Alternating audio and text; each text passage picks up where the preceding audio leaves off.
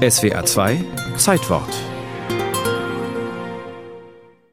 Die 93 Unterzeichner, allesamt namhafte deutsche Intellektuelle, setzten sich leidenschaftlich für den Krieg, insbesondere aber auch für die Kriegsmethoden ein.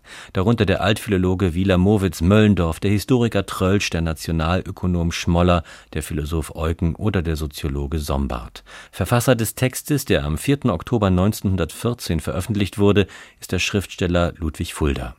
Da war die deutsche Armee gerade durch das neutrale Belgien marschiert und hatte eine Spur von Blut und Verwüstung hinterlassen. Unter dem Titel Aufruf an die Kulturwelt wird die Schrift berühmt.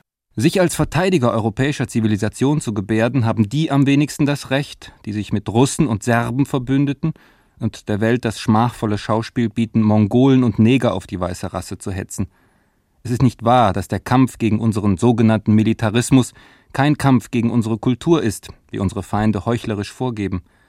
Ohne den deutschen Militarismus wäre die deutsche Kultur längst vom Erdboden getilgt. Es sei nicht wahr, heißt es immer wieder in dem Text, und wahr sei auch nicht, dass die Kriegsführung die Gesetze des Völkerrechts missachte. Doch genau das war der Fall. Das Deutsche Reich betrachtete Belgien als eine Art Transitland auf dem Weg nach Paris. Der Schlieffenplan hatte für den belgischen Teil des Feldzugs keine nennenswerten Verluste vorgesehen. Es gab jede Menge Vorurteile gegen die Belgier, insgesamt schätzte man sie als minderwertig ein.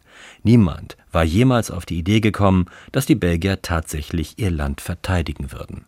Stattdessen wurden die deutschen Truppen in teilweise verlustreiche Gefechte und Schlachten verwickelt. Belgier und Franzosen nutzten eine defensive Taktik, auf die das deutsche Heer keine rechte Antwort fand. In dem Chaos des Krieges blühten unter Soldaten und Offizieren Gerüchte und Psychosen, allen voran die Angst vor Heckenschützen, dem Franc Tireur. Franc Tireurs, das waren die gefürchteten Freischärler im Deutsch-Französischen Krieg 1870-71.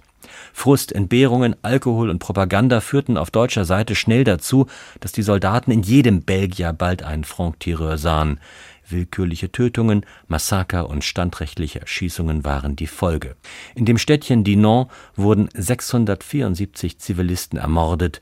Insgesamt dürften 6000 Menschen Opfer der wild gewordenen deutschen Soldateska geworden sein. Erklärungen für die extreme Selbstbrutalisierung der deutschen Truppe fallen schwer.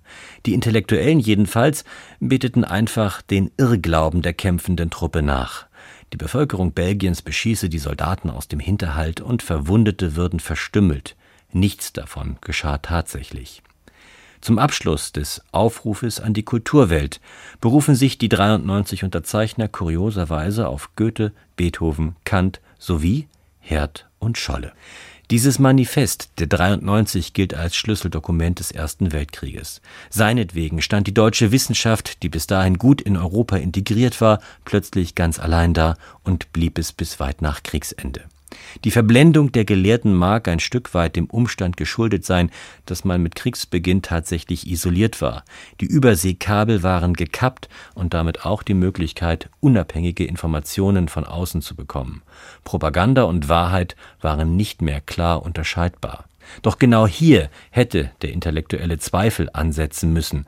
Stattdessen verherrlichten Deutschlands klügste Köpfe Militarismus, Propagandalügen und Kriegsverbrechen.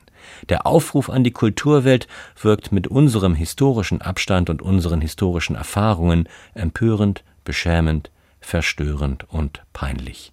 Die Schrift, die den Kampf eines Kulturvolkes rechtfertigen sollte, zeigt, dass selbst den Kulturträgern jede Kultur abhanden gekommen war